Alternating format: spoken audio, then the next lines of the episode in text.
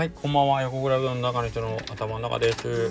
えっ、ー、と、昨日、もう最近なんかね、ほんま充電が昼過ぎぐらいのもう1%ぐらいになる なるってことで、もう、66スタイフを取るのはもう、あの、僕の中ではちょっと今、限界になってきてますね。まあ、朝一取りゃいいんでしょうけどな、朝一の、なかなかっていうことなんで、もう、ちょっと、よく取り忘れてるというか、あの、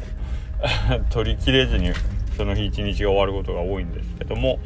えーと、今日はなんとか充電生き残りましたんで ちょっと。えっ、ー、と潮サイロックからもう早いもんで木木曜日ってことは8日ぐらいだったんですかね。なんか割と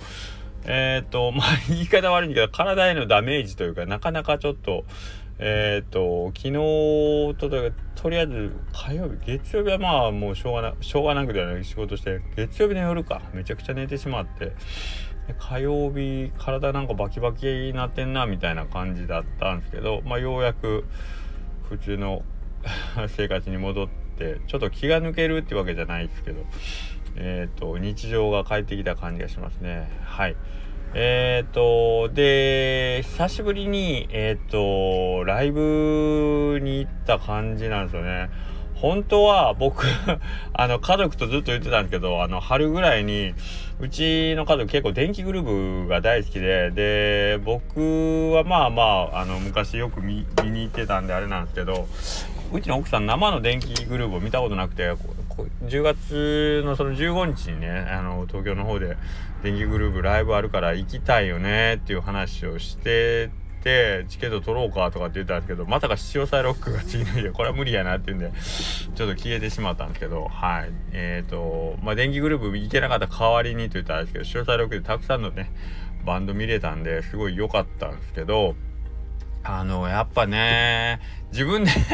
自分で演奏し、演奏とかギター弾きながらやってるくせに言うんもなんですけど、やっぱり良かったっすね、ライブ。はい、生のライブ音で、なんかこう、人が一生懸命楽しそうに弾いてるっていうのがいいんですよね。はい。で、やっぱ、あのー、営業中というか、あのー、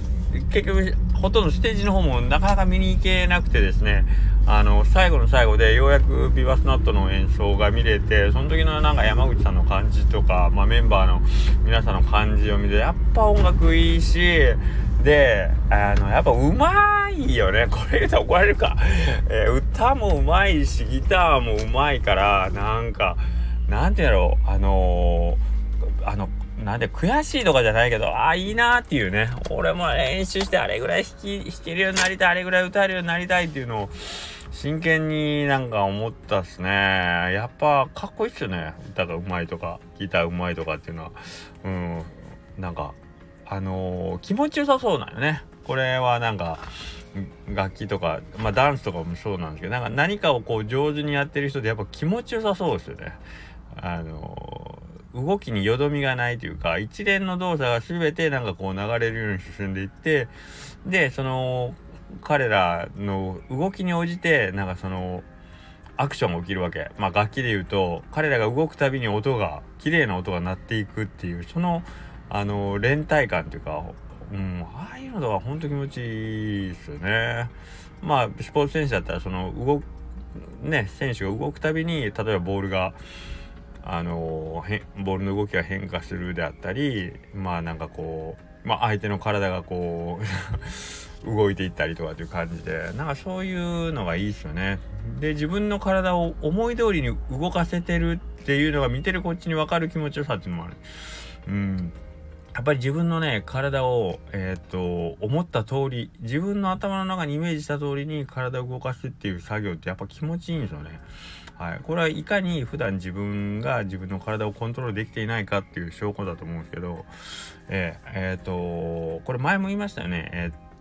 ー、と、筆、習字、今僕、その、遅くなって非常に申し訳ないですけど、あの、スタンプラリーのね、達成書を今書いてるんですよね。まあ、ほぼほぼ書き終わったんで、まあ、またこれからアナウンスをしようかなと思ってますけど、達成書を、まあ、筆ペンとかで書けて、やっぱ思った通りに手が動かないですよね。